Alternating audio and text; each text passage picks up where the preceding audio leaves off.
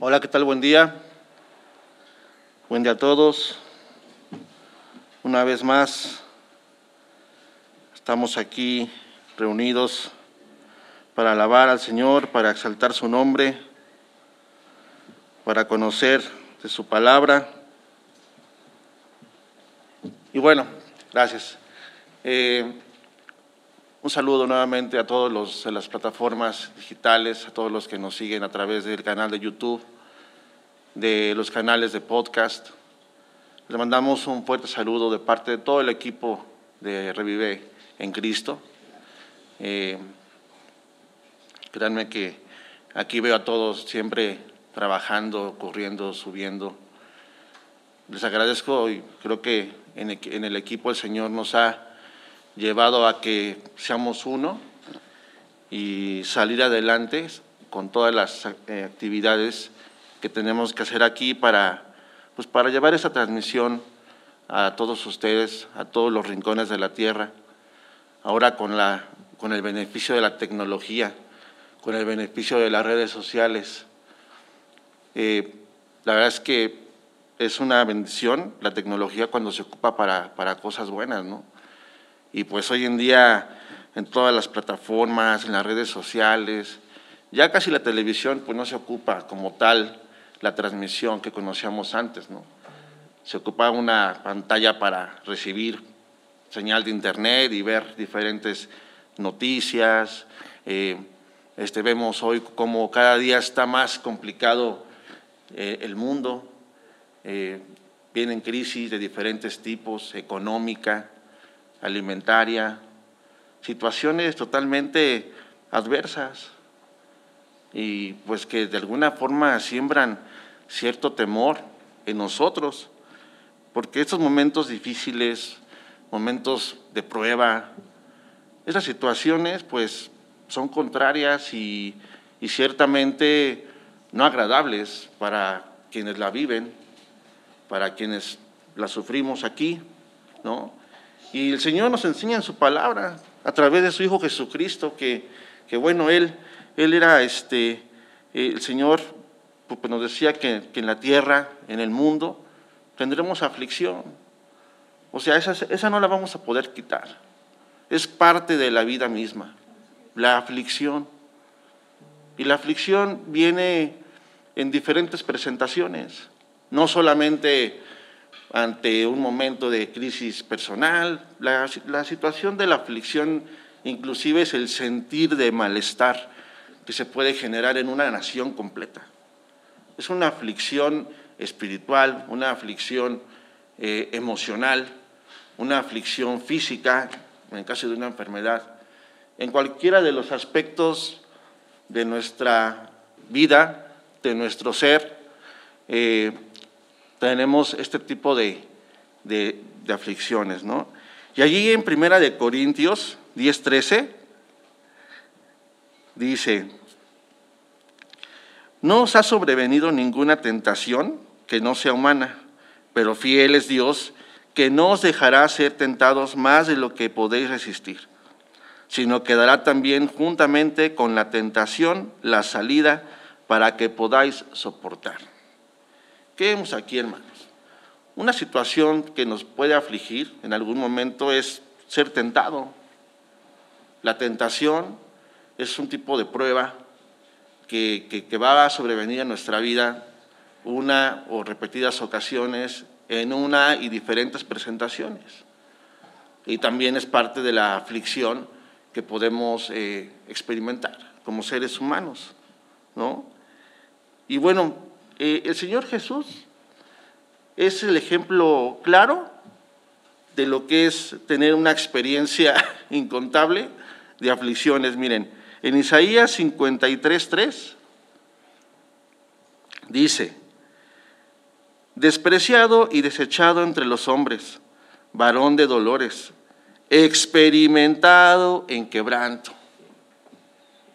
O sea, uno cree que, le va mal, ¿no? Y siempre, no, pues, ¿qué más me falta para, para que me siga yendo mal? Y una tras otra, ¿no? Y no salimos de una cuando ya nos metimos en otra.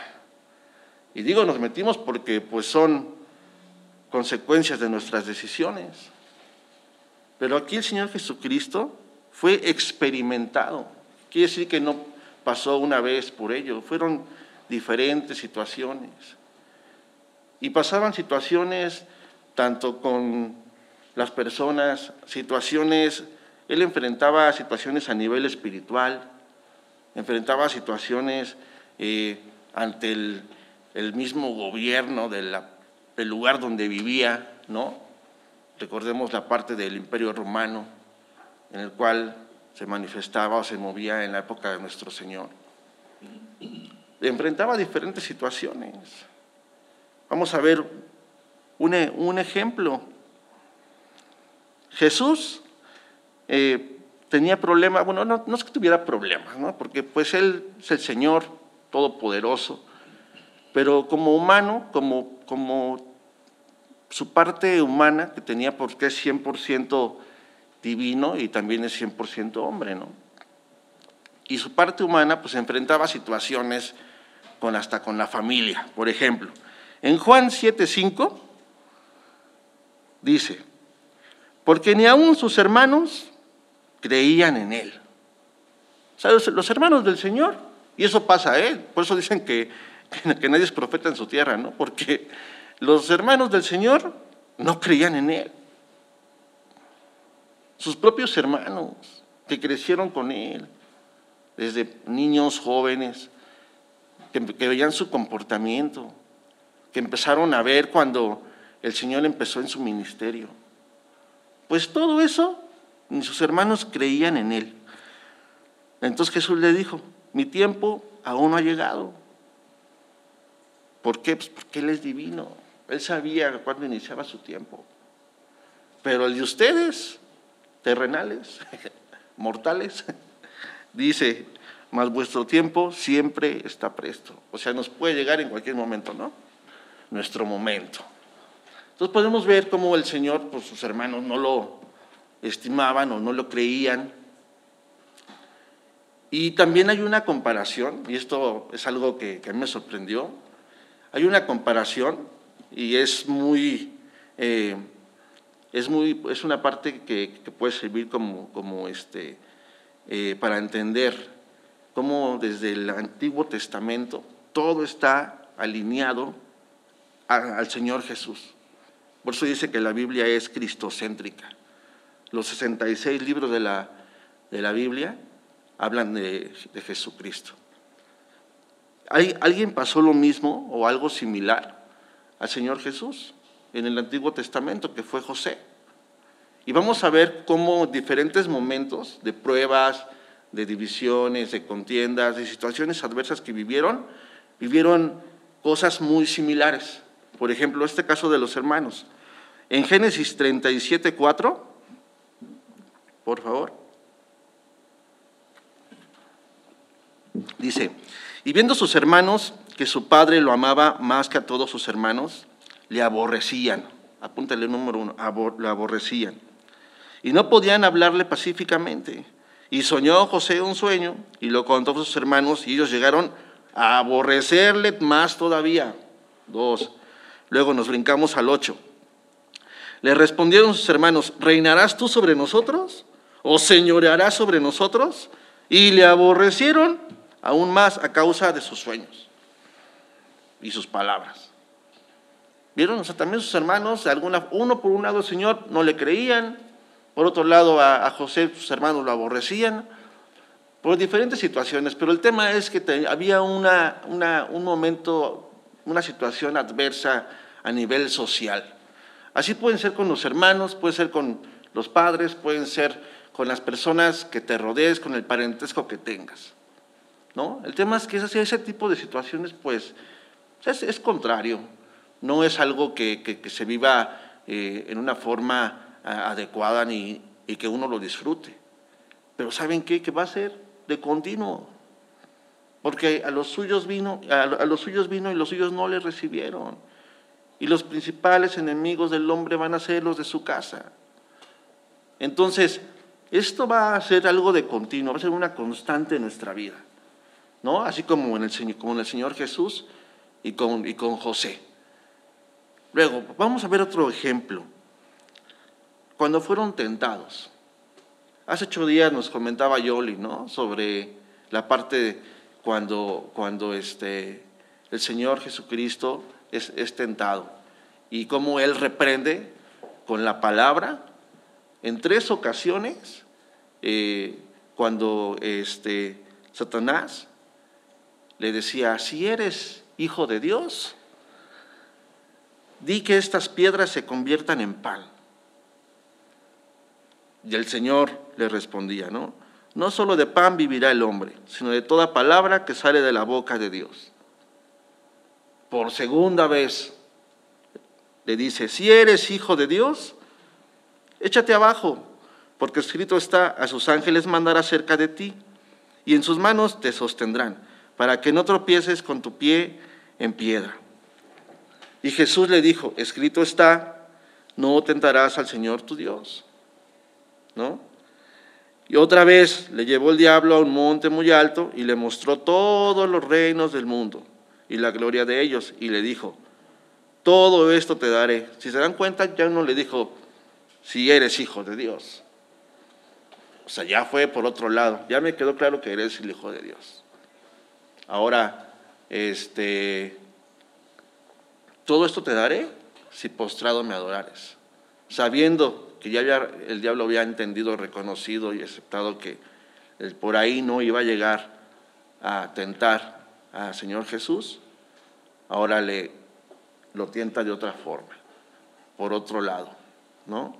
Sin embargo, el Señor Jesús eh, se mantiene y con la palabra le vuelve a decir, al Señor tu Dios adorarás y a Él solo servirás.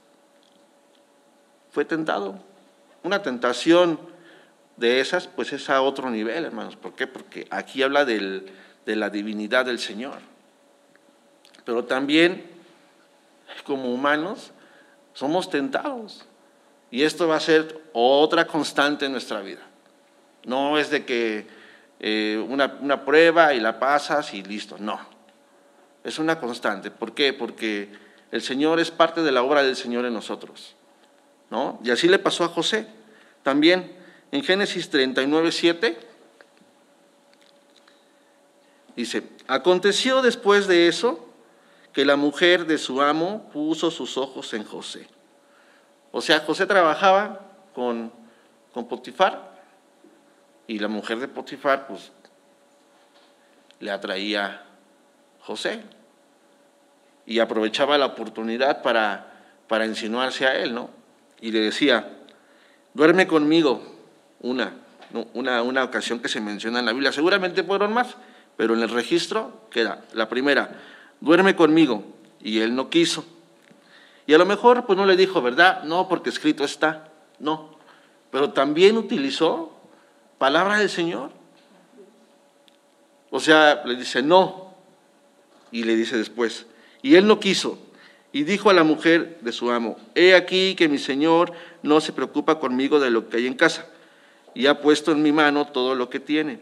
No hay otro mayor que yo en esta casa, y ninguna cosa me ha reservado sino a ti, por cuanto tú eres su mujer. ¿Cómo pues haría yo este grande mal contra mi patrón, o contra ti, o contra mí? No. ¿Contra quién sería el mal? Contra y pecaría contra Dios. O sea, hay una similitud, ¿no? Va primera vez que le dice. Y luego, hablando ella, José, cada día, segunda vez que se menciona en la Biblia, ¿no? Otra vez lo tentó. Y no escuchándola él para acostarse al lado de ella, para estar con ella, aconteció, aconteció que entró él un día en casa para hacer su oficio. Y no había nadie de los de la casa ahí y ella lo asió por su ropa, diciendo, duerme conmigo. Tercera vez, qué curioso, ¿no? Tres veces a José que se mencionan y también el Señor Jesús está mencionado que tres veces eh, el diablo intentó este, pues tentar eh, su, divinidad y su, y su este, posición ante como hijo de Dios. ¿no? Entonces la prueba Aquí lo que importa es que, la prueba va a ser constante. No es este, algo que te va a pasar una sola vez, Siempre vamos a tener ese tipo de cosas, de situaciones, ¿no? Otro ejemplito, vamos a ir, porque tengo, hay, varios. Cuando fueron vendidos, hay un menosprecio en su persona. Eh, en Mateo 26, 14, dice, entonces uno de los doce, que se llamaba Judas Iscariote, fue a los, a los principales sacerdotes y les dijo, ¿qué me querréis dar? Y yo os lo entregaré. Ellos le asignaron 30 piezas de plata. Era el precio de un esclavo en ese momento. Entonces, desde ese entonces buscaba la oportunidad para entregarle. Y lo mismo le pasó a José. Génesis 37, 26. Entonces Judá dijo a sus hermanos, ¿qué provecho hay en que matemos a nuestro hermano y encubramos su muerte? Venid y vendámosle a los ismaelitas y no sea nuestra mano sobre él así bien listos, ¿no? Porque Él es nuestro hermano, nuestra propia carne, y sus hermanos convinieron con Él, y cuando pasaban los madianitas mercaderes, sacaron ellos a José de la cisterna y le trajeron arriba y le vendieron a los ismaelitas por 20 piezas de plata. Supongo que en ese momento pues, era lo que valía la venta o compra de un esclavo. El tema es que, ven, fueron menospreciados. ¿Por quiénes? Por su familia. Acá por sus apóstoles, por los que se dicen estar contigo, trabajando contigo, en el ministerio, en el trabajo. Por eso dice, no experimentado en quebranto, imagínense. El Señor tenía que enfrentar situaciones por todos lados. Y José también.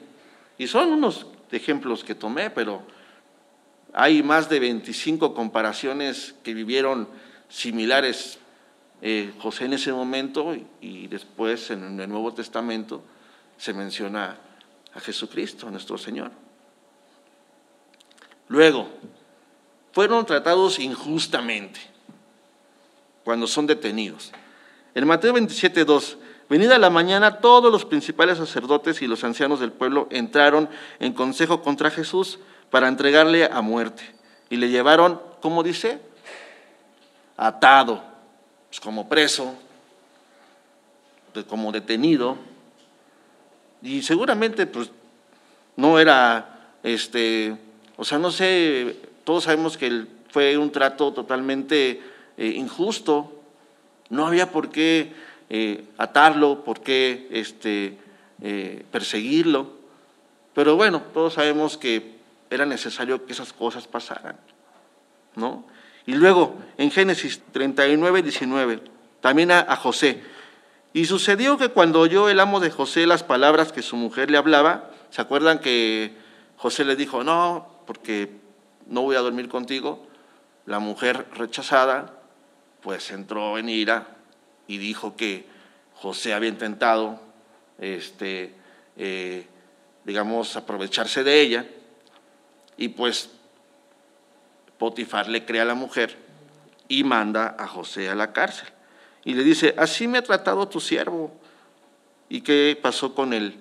Con, Potifar. Se enojó, se encendió su furor y tomó, a, y tomó a José y lo puso en la cárcel, donde estaban los presos del rey, y estuvo ahí en la cárcel. ¿Ven? También fueron tratados injustamente. O sea, son situaciones que si las profundizamos un poquito, son eh, graves, situaciones de angustia. O sea, imagínate este, muchacho José, sin deberla ni temerla, un día estás trabajando en casa de tu patrón el otro día estás durmiendo en una prisión. O el Señor Jesús, que tenía que moverse de una ciudad a otra, ir de aquí y allá para evitar el confrontamiento. ¿Ustedes creen que él era porque temía? No, claro que no. Él simplemente quería evitar las confrontaciones, porque tenía que seguir su ministerio mientras estuviera él aquí con, con, los, con los hombres a nivel terrenal. Luego, después de estos ejemplos de situaciones y pruebas, eh, adversidades que podemos ver, Dios afirma que él, Dios siempre estaba con ellos, siempre estuvo con ellos. A pesar de que ellos dijeran, bueno, yo creo que José era el que más decía, no, no puede ser. Primero me avientan mis hermanos, me tratan mal. Luego me venden como esclavo. Ya, llego a Egipto. Em, empiezo a prosperar, me va bien en el trabajo, me mandan a la cárcel. O sea, yo creo que debe haber dicho, no, pues, ¿qué más, Señor? ¿Por qué a mí, no? ¿Por qué eres tan malo? ¿No? O sea, imagínense todas las situaciones que estaba viviendo. Pero Dios estaba con ellos. Miren, en Juan 16, 32, dice el Señor, he aquí la hora viene y ha venido ya, en que seréis esparcidos cada uno por su lado y me dejaréis solo, mas no estoy solo, porque el Padre está conmigo. El Señor Jesús tenía la certeza y la seguridad de que el Padre estaba con él y que a pesar de que todo lo que tenía que ocurrir, porque era necesario que así, que así pasara, el Padre siempre estaba con él, así como lo estaba con José. Miren, en Génesis 39.1, llevado pues José a Egipto, Potifar, oficial de Faraón, capitán de la guardia, varón egipcio, lo compró de los ismaelitas y lo habían llevado allá. Mas Jehová estaba con José y fue varón próspero. ¿Ven? O sea, a pesar de todas las situaciones que ocurrían, había una constante, que el Señor estaba con ellos. Y eso es lo que Creo que en ocasiones uno como ser humano pierde de vista. Solo nos enfocamos en lo malo que nos pasa. Nos enfocamos en lo malo que vivimos, en la situación que no nos gusta, en aquello que consideramos contrario a nosotros, cuando no sabemos que tal vez hay un propósito detrás de ello. El Señor algo quiere, quiere hacer con nosotros. Pero bueno, Vamos a ver, porque al final del camino de toda esta situación, siempre el Señor cumple su palabra y se cumplen sus promesas. En Filipenses 2.9 dice, por lo cual Dios también le exaltó hasta lo sumo, habla de Señor Jesús, y le dio un nombre que es sobre todo nombre para que en el nombre de Jesús se doble toda rodilla de los que están en los cielos y en la tierra y debajo de la tierra, y toda lengua confiese que Jesucristo es el Señor, para gloria de Dios Padre. El Señor lo exaltó a pesar de todo. Le dio un nombre que es sobre todo un nombre hasta el día de hoy.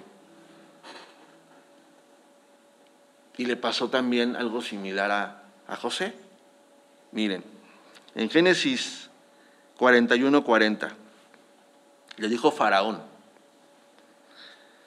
tú estarás sobre mi casa y por tu palabra se gobernará todo mi pueblo. Solamente en el trono seré yo mayor que tú.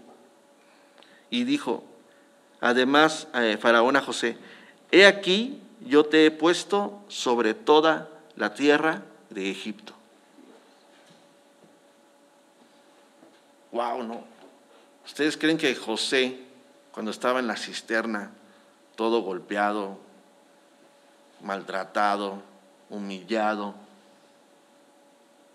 porque tuvo que haber ocurrido de una forma tal para acabar ahí.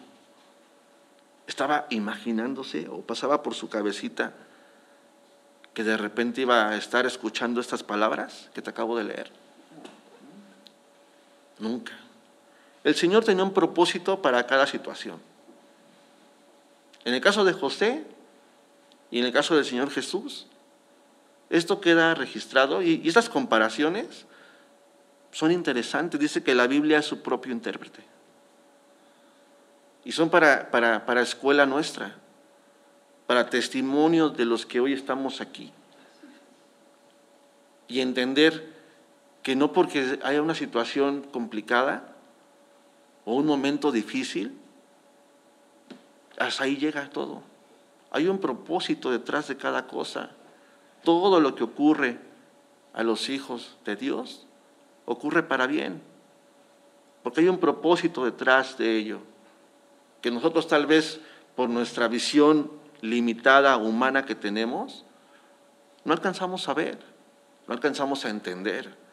Miren, yo me acuerdo, ahorita, se me vino a la mente, de una vez que, yo pedí un consejo, le pedí un consejo a, Agus y a, Yoli.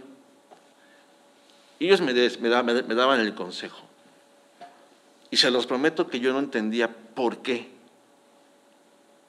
¿No? O sea, a mi, a mi razonamiento no, no iba.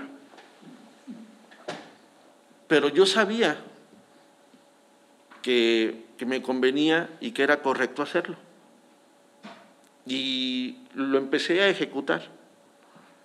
Y con el tiempo fui entendiendo el por qué.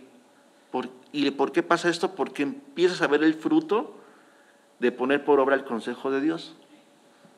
Y es ahí donde dices, ah, ok, era para esto. Pero como les decía hace algunas ocasiones, ¿no? que tuvimos la oportunidad de compartir acá. Uno siempre se preocupa, perdón, se pregunta, ¿por qué, Señor?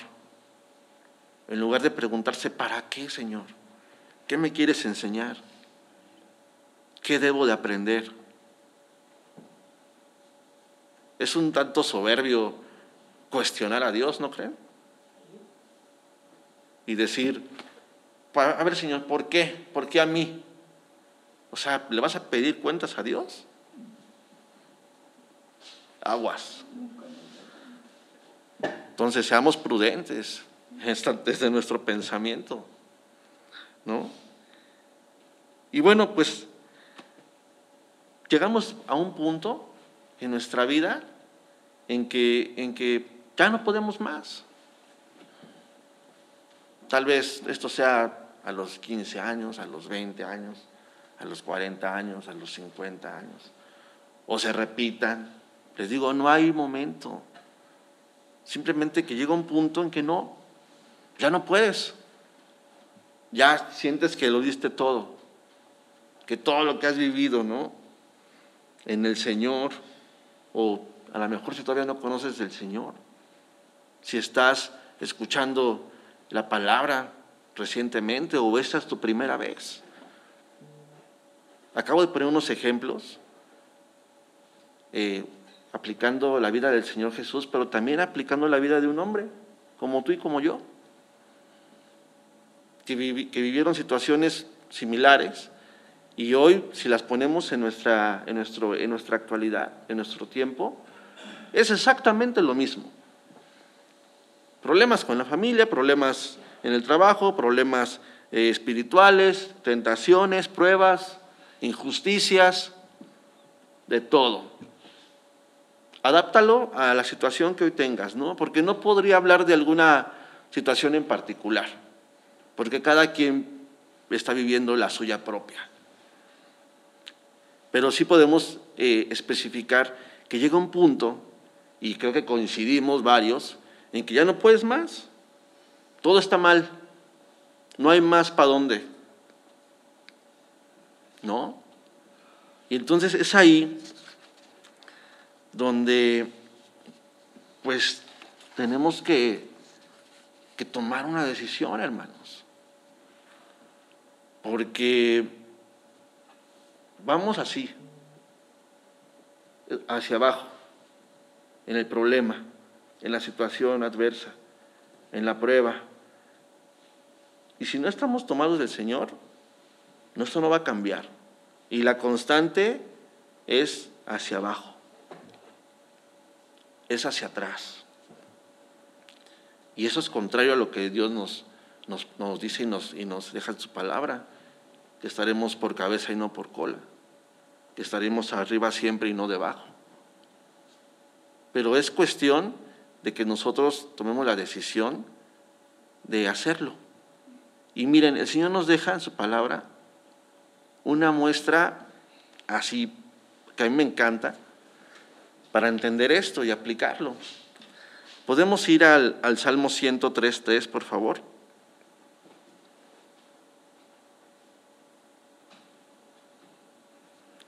Él es quien perdona todas tus iniquidades. Perdona.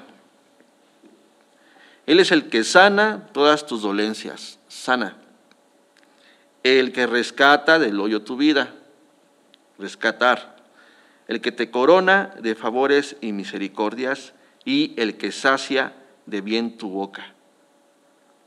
De modo que te rejuvenezcas como el águila. Fíjense, ¿eh? hay cinco pasos ahí, bueno, o sea, no pasos, sino cinco menciones de acción que el Señor ejecuta sobre nosotros, que es, nos perdona, nos sana, nos rescata, nos corona y nos sacia. De modo que rejuvenezcas como el águila. Muchos nos preguntaremos, oye, pues, ¿qué es eso, qué es eso de rejuvenecer como el águila? ¿no? Porque pues yo cuando lo leí, yo no entendía que era de eso de rejuvenecer, como el águila, pero sí existe. Sí existe un, un, este, un proceso de rejuvenecimiento del águila. Se los voy a contar muy rápido, porque me parece interesante. Y ahí fue donde este, pues, el Señor nos deja un ejemplo clarito de cómo darle la vuelta a, la situación que les digo. Allá no puedo más. Al hasta aquí llegué. Al Señor, ¿por qué a mí? Al lo que tú le quieras poner, que, no, que te esté sucediendo en este momento. Miren, en, en, en la literatura general humana, del, por no decir, en la, en la parte bíblica es evidente y es obvio, pero también en la literatura, fuera de eso, y en, los escudos de guerra y en todo lo que hoy conocemos, el águila representa victoria, representa grandeza, poder. Es, una, es un símbolo que se usa para representar, representar este tipo de, eh, atributos. ¿no? Y bueno, el proceso de rejuvenecimiento es el siguiente. las águilas son las aves de su especie con una longevidad estimada en 70 años o más. 70 años. Es, la, casi la vida de un ser humano, ¿no?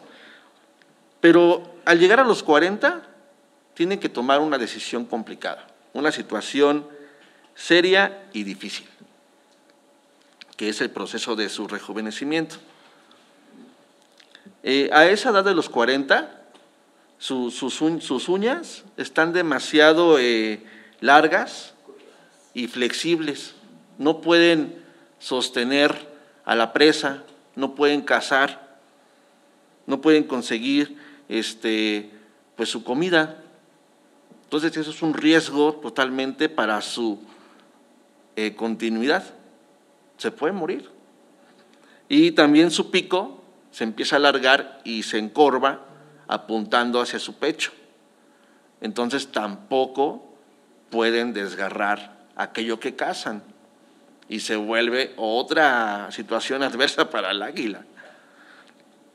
Luego, sus, plumas se hacen pesadas, gruesas, y obviamente es muy difícil volar. Y un águila sin volar, no hay como para dónde, ¿no? Eh, entonces, el águila tiene dos alternativas. Dejarse morir o enfrentar un doloroso proceso de renovación. ¿Qué es ese? El del rejuvenecer. Y aquí viene la parte interesante. Dice que el proceso consiste en volar hacia lo alto de una montaña y quedarse ahí en un nido improvisado cercano a un paredón en donde no tenga la necesidad de volar. O sea, porque va a pasar ahí un tiempo. Después de encontrar ese lugar, el águila comienza a golpear su pico contra la pared hasta conseguir arrancarlo. O sea, es este, yo creo que muy doloroso para el águila, pero por ahí debe de empezar. Luego debe esperar el crecimiento de uno nuevo, un nuevo pico, con el que desprenderá una a una sus uñas, o sea, sus garras. Cuando las nuevas garras empiezan a nacer, comenzará a arrancarse las plumas, también una a una. Después de eso, van a pasar cinco meses. Y cinco, si no mal recuerdo, Yoli, es el número de gracia. Es un número de gracia del Señor Jesús, de nuestro Salvador, hacia nosotros. Y es ese proceso de gracia que aquí se muestra en el águila, pero que también nos ocurre a nosotros. Y no hablo de que en cinco meses vas a salir de la prueba, no. De que en cinco meses voy a estar restaurado, no.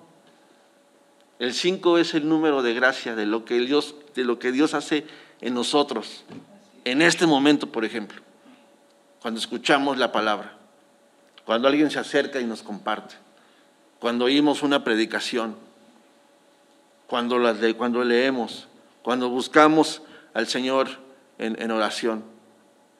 El Señor, la gracia es dar sin merecerlo. Y el Señor nos da sin merecer. ¿eh? Esa es la gracia. Entonces, en esos cinco meses tiene que esperar ese proceso. No puede salir a cazar, no puede salir a comer, no puede hacer nada. Y después de eso sale triunfante en un vuelo de renovación para vivir 30 años más. Imagínense, el águila actúa por instinto, ¿eh? No crean que tiene así la inteligencia de decir, no, señor, pues ya voy a tener que romper el pico. No, señor, pues dame la fortaleza para quitarme las, las plumas. El águila actúa por instinto de sobrevivencia y sabe que si no lo hace, bye. Esos 70 quedan en 40 años. ¿No? Entonces, por eso dice, tiene que tomar una decisión. Y bueno, ¿cómo aplicaríamos el proceso del águila en nosotros? Vamos a ver. Primero hay que, como el águila dice que pues tiene que tomar la decisión de que si me renuevo o no me renuevo. Nosotros igual tenemos que tomar la decisión de que si necesitamos esa renovación en nuestra vida o no. Y aquí en Proverbios 28:13 dice, el que encubre sus pecados no prosperará, mas el que los confiesa y se aparta alcanza misericordia. Bueno, Señor, ya entendimos que no estamos bien, que estamos pasando por algo malo, que hay algo adverso, un momento de prueba, una situación de crisis, y que también estamos, el, pecado nos ha llevado ahí. Porque no llegamos ahí nada más porque sí. O sea, por alguna razón estamos en la situación en la que estamos. ¿eh? Y es consecuencia de lo que uno decide hacer. Pero bueno, entonces ya identificamos el error, ya, Señor, reconozco, ¿no? No voy a encubrir mi pecado. Ya platicamos hace unas predicaciones del encubrir, ¿no? Entonces, no voy a encubrir mi pecado. Luego, aquí está la clave, yo creo que del proceso. ¿Hacia dónde vuela el águila antes de empezar su proceso? Vuela hacia lo alto. ¿Por qué? Porque es el lugar seguro, el lugar de refugio, en donde ni una presa la, la va a atacar. Y luego dice que hace, improvisa un nido junto a un paredón la roca. En ese lugar, cuando uno vive una situación eh, adversa, el lugar de refugio es la clave. En un lugar alto. En el Salmo 91.1 dice, el que abriga, el que, perdón, el que habita al abrigo del Altísimo, morará bajo la sombra del Omnipotente. Ese es nuestro lugar alto. Ese es nuestro paredón donde azotamos aquel pico que no nos sirve, aquel pico que representa tu voluntad. Porque si el pico no se rompe, nada de lo que ocurre después puede pasar si tu voluntad y tu servicio no se doblan ante la voluntad del Señor, nada de lo que el Señor pueda hacer en nosotros o de lo que tú quieras que Dios haga en ti va a ocurrir. Por eso dice la palabra, dame, hijo mío, tu corazón. No nos pide nada más el Señor. Es tu corazón. Porque por aquí empezamos. Es el pico que tenemos que azotar contra la roca. ¿Y por qué azotar? Porque el Señor es como nuestro espejo. Podemos vernos ante Él y entender qué es lo que no está bien en nosotros, qué es lo que no es correcto. Y es el pico, cuando rompemos esa cerviz dura que tenemos aquí, que no, que yo creo, yo opino, a mí me parece, yo, yo llevo mi, mi religión como yo creo, yo este, sí, sí creo en Dios, pero, pero a mi manera, ¿no? ¿Te ha funcionado? ¿Cuántos años llevas creyendo en que Diosito este, es un Dios de, de templos? Es un Dios de, no sé, de lo que tú este, dices que como que encasilla uno a Dios, ¿no? Quieres encasillar al Señor. Quieres llevar tu, tu religión, por decirlo así, porque yo no estoy etiquetando a ninguna, simplemente hablo de la, la, la característica de la religión es que yo genero mi propia creencia de lo que es Dios. ¿Te ha funcionado a la fecha? ¿O estás como el águila, con las plumas pesadas sin poder volar, con el pico encorvado, sin poder cazar ni alimentarte? con las, con las garras endebles, sin poder, sin alcance, limitado. ¿Cómo estás? ¿Cómo estamos? Así nos encontramos. Y dice que justo parece que aboga por su causa, ¿no?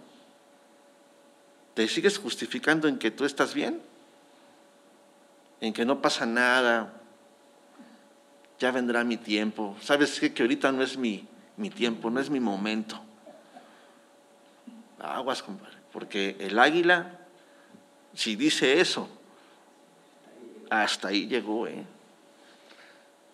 Tiene las águilas, las alas, no puede volar, el pico no puede cazar, las garras no puede hacer nada.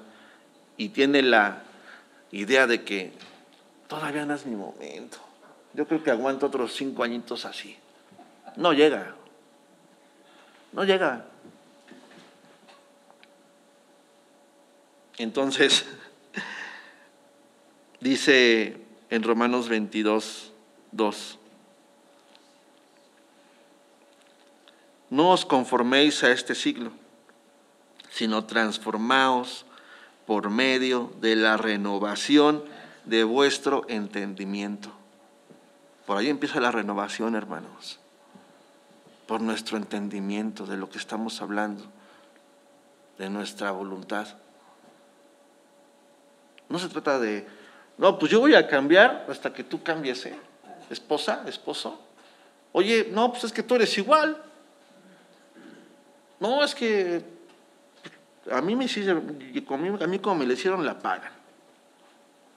¿Estás esperando a que el otro cambie para que tú cambies? Miren, cuando el Señor nos llame a cuentas, no te van a decir, a ver, fulanito, este, tú vas a pagar por él y él por ti. Cada quien por sus propias obras. ¿eh? Te justificas en que alguien hace algo mal o que tú crees que estás bien y entonces es el entendimiento. Ahí radica todo. Es tan complejo y tan sencillo como tú lo quieras ver. Es el entendimiento. Para que, para que, para que comprobéis cuál sea la buena voluntad de Dios, agradable y perfecta. ¿Sale? Y luego, ya quitamos el pico, ¿no? Decimos, Señor, sí, Señor, reconozco que tú eres Dios, que tú eres Rey, que tú eres mi Salvador, que tú moriste en la cruz por mí. Me confieso, soy pecado, Señor, he pecado, soy pecador. Ok, vamos por buen camino. Ya reconocimos la necesidad del Señor en nuestra vida. Porque seamos honestos, hermanos. Llevamos una vida donde no hay fruto. ¿Te sientes lleno, pleno en tu ser?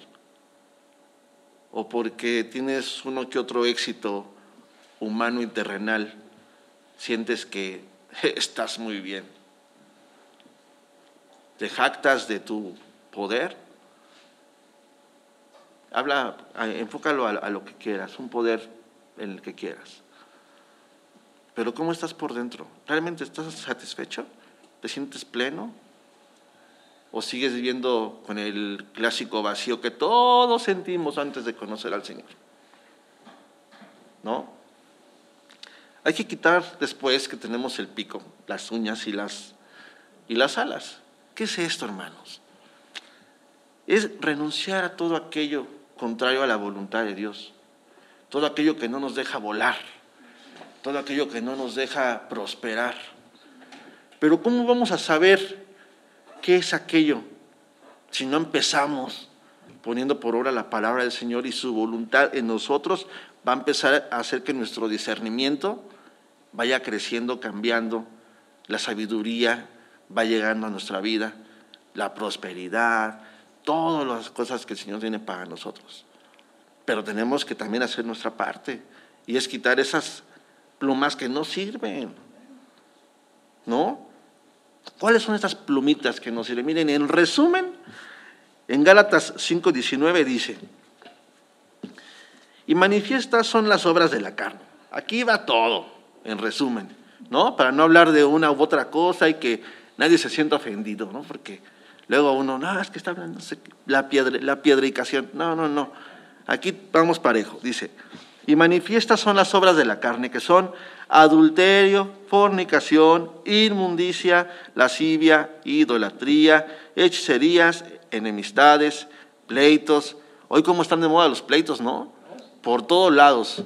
Y las redes sociales es como lavadero de antes, ¿no? O sea, los pleitos están al orden del día, los celos, las iras, contiendas, disensiones, herejías, envidias, homicidios, borracheras, orgías y cosas semejantes, o sea, todavía hay más, pero bueno, y cosas semejantes a estas. Todo eso es para empezar. Si quieres saber, ay, ¿en qué te estoy fallando, Señor? Oye, mira, aquí léele y seguramente algo vas a encontrar. Ahí va a estar. ¿No? Porque sí, clásico, ay, Señor, ¿en qué te estoy fallando, Señor? Manifiesta. No, no nos hagamos, hermanos. Aquí está, véanle, ¿no? Y luego van a pasar los cinco meses, que el águila espera cinco meses. Yo no veo al águila quejándose así de, no, Señor, ¿cómo cinco meses? ¿Qué voy a comer? ¿Qué voy a beber? ¿No? Yo estoy acostumbrada a volar, Señor, a mirar hacia el sol y no quemar mis, mis ojos, porque el águila tiene esa capacidad. Mira directamente al sol. Así es. Imagínense, no, ¿cómo voy a estar aquí cinco meses, Señor? Yo imagino que es un pedacito, ¿no? Así. Donde nada más dice que no tiene necesidad de volar. Esperar simplemente cinco meses. Y ese es el proceso que uno a veces no quiere esperar. Señor, dame paciencia, pero dámela ya, Señor. Por favor. Por favor, Señor. Dame paciencia, te lo pido, Señor, pero, pero ya, Señor, porque este, no, es que ya ahora sí me quita el reloj porque luego suena, ¿no? Entonces, este, dame paciencia, Señor. No queremos esperar el proceso que el Señor tiene para, para con nosotros. Y eso es un fruto del Espíritu, la paciencia. El Señor quiere formar en nosotros paciencia, pero uno que dice, no, no, no, no, no. A mí, rápido. A mí, ya, rápido ya, la primera. Rapidito y de buen modo, Señor, ¿eh? Por favor. Sí. A ver, hermano, El diamante no se forma en diamante de la noche a la mañana. ¿eh? Es un carboncito que a presión en el tiempo se convierte en un diamante. ¿No? Entonces, dice en Proverbios 4, 18, mas la senda de los justos es como la luz de la aurora, que va en aumento hasta que el día es perfecto. Así es la vida de nosotros. Así es, va en aumento, va en aumento hasta que el día es perfecto. Si hoy tu vida va en decremento, es decir, hacia abajo, hacia atrás, ¿ya viste qué quiere Dios para tu vida? Quiere que tu vida vaya en aumento. Pero no me digan que, que, este, que la luz de la aurora, es decir, el, sol, el día. Eso tiene un tiempo, unas horas. Y es un proceso de, ir transformando eh, ese alba, ¿no? Y eso es lo que el Señor tiene para nosotros. La promesa está de que se va a cumplir, se va a cumplir. En un tiempo, sí, en un tiempo, porque escrito está que todo tiene su tiempo. ¿no? Entonces, el Señor hoy nos da la oportunidad de renovar nuestra vida. Hoy el Señor nos, nos da esa oportunidad de vivir otros 30 años hablando simbólicamente. Dice que Él no quiere la muerte del que muere, sino que todos procedamos a arrepentimiento. Dice en Ezequiel 18:32, porque no quiero la muerte del que muere. Convertíos pues, convertíos. Convertíos. ¿A quién le está hablando? Convertíos. ¿Y qué dice? Y viviréis. Así le pasó al águila. Se convirtió, se transformó, se rejuveneció. Y de ahí vivió. Así. Para nosotros. Rejuvenecidos y viviréis. Dice en Isaías 40, 29.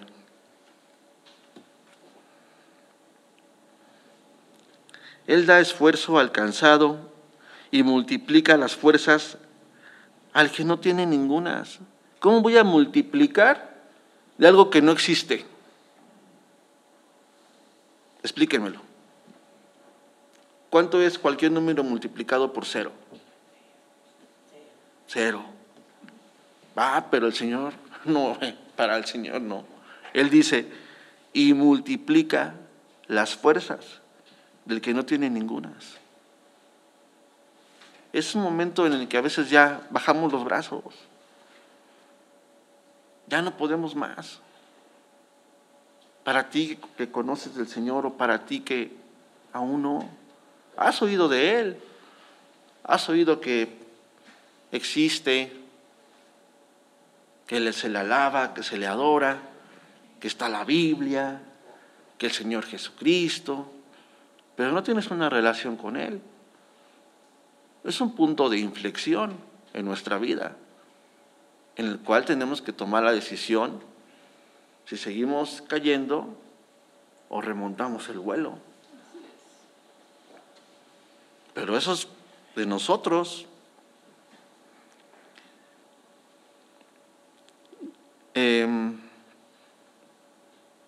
y dice después en el 30, los muchachos se fatigan y se cansan, y los jóvenes flaquean y caen. ¿Por qué dice esto? ¿Cuál es la vanidad del joven? Su fuerza. O sea, se los digo yo porque pues, no, está joven. Entonces, eh, los jóvenes plaquean y caen. 31. Pero los que esperan a Jehová tendrán nuevas fuerzas. Levantarán alas como las águilas. Correrán y no se cansarán. Caminarán y no se fatigarán. Entonces, hermano, hoy, hoy es el punto de inflexión. Hoy el Señor te da la oportunidad, nos da la oportunidad de transformar nuestra vida, de renovar nuestra fuerza. Te sientes y te jactas de que tú estás bien, todos están mal, tú eres el bueno y los demás son unos bola de pecadores. Mira, hermano, todo justo tiene un pasado, ¿eh? Y todo pecador tiene un futuro no se jacte. Entonces, eh, yo quisiera en este día eh, invitar o preguntarte a ti que, nos escuchas, que no habías oído la palabra o que Jesús tenía una oportunidad para tu vida. Para ti que llevas una vida donde ya no puedes más, donde estás destinado a hacia abajo y hacia atrás. El Señor te dice hoy, dame, hijo mío, tu corazón. Rompe ese pico. Rompe ese pico. Porque si no rompes esa cerviz, esa, eh, la cerviz es lo que tenemos aquí atrás, que, que representa en la nuca, que representa nuestra voluntad. Y cuando la doblamos ante el Señor, el Señor empieza a obrar en nosotros. Y este momento es ese. Dice en Juan 14, 6. Yo soy el camino, habla Jesucristo. Yo soy el camino y la verdad y la vida. Nadie viene al Padre sino por mí. Mira, si estás solo y no y no conoces eh,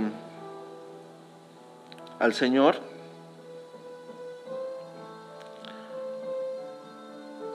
te voy a invitar y quieres conocerlo, te quieres arrepentir, quieres cambiar, quieres vivir hoy diferente, quieres salir en un vuelo victorioso. Haz esta oración conmigo. Dice en Romanos 10, 9, dice que si confesares con tu boca que Jesús es el Señor y creyeres en tu corazón que Dios le levantó de los muertos, serás salvo. Porque con el corazón se cree para justicia pero con la boca se confiesa para salvación. Y mira, si estás solo no pasa nada. Si tienes al lado a alguien que es cristiano, conoce al Señor, ayúdalo a llevarlo en oración. Yo te voy a repetir. Y mira, y si no, yo voy a extender mi mano. Para el Señor no hay espacio, ni materia, ni tiempo. En donde estés la palabra del Señor va a llegar. ¿Ok? Entonces, repite conmigo, Señor Jesús, creo que eres el Hijo de Dios, que murió por mis pecados y resucitó. Me arrepiento de mis pecados y te pido que me perdones. Sé propicio a mí y lléname de tu Santo Espíritu para rechazar todo aquello contrario a tu voluntad. Gracias Señor por haberme salvado y haberme hecho partícipe de tu reino en este día. En el nombre de Jesús. Amén.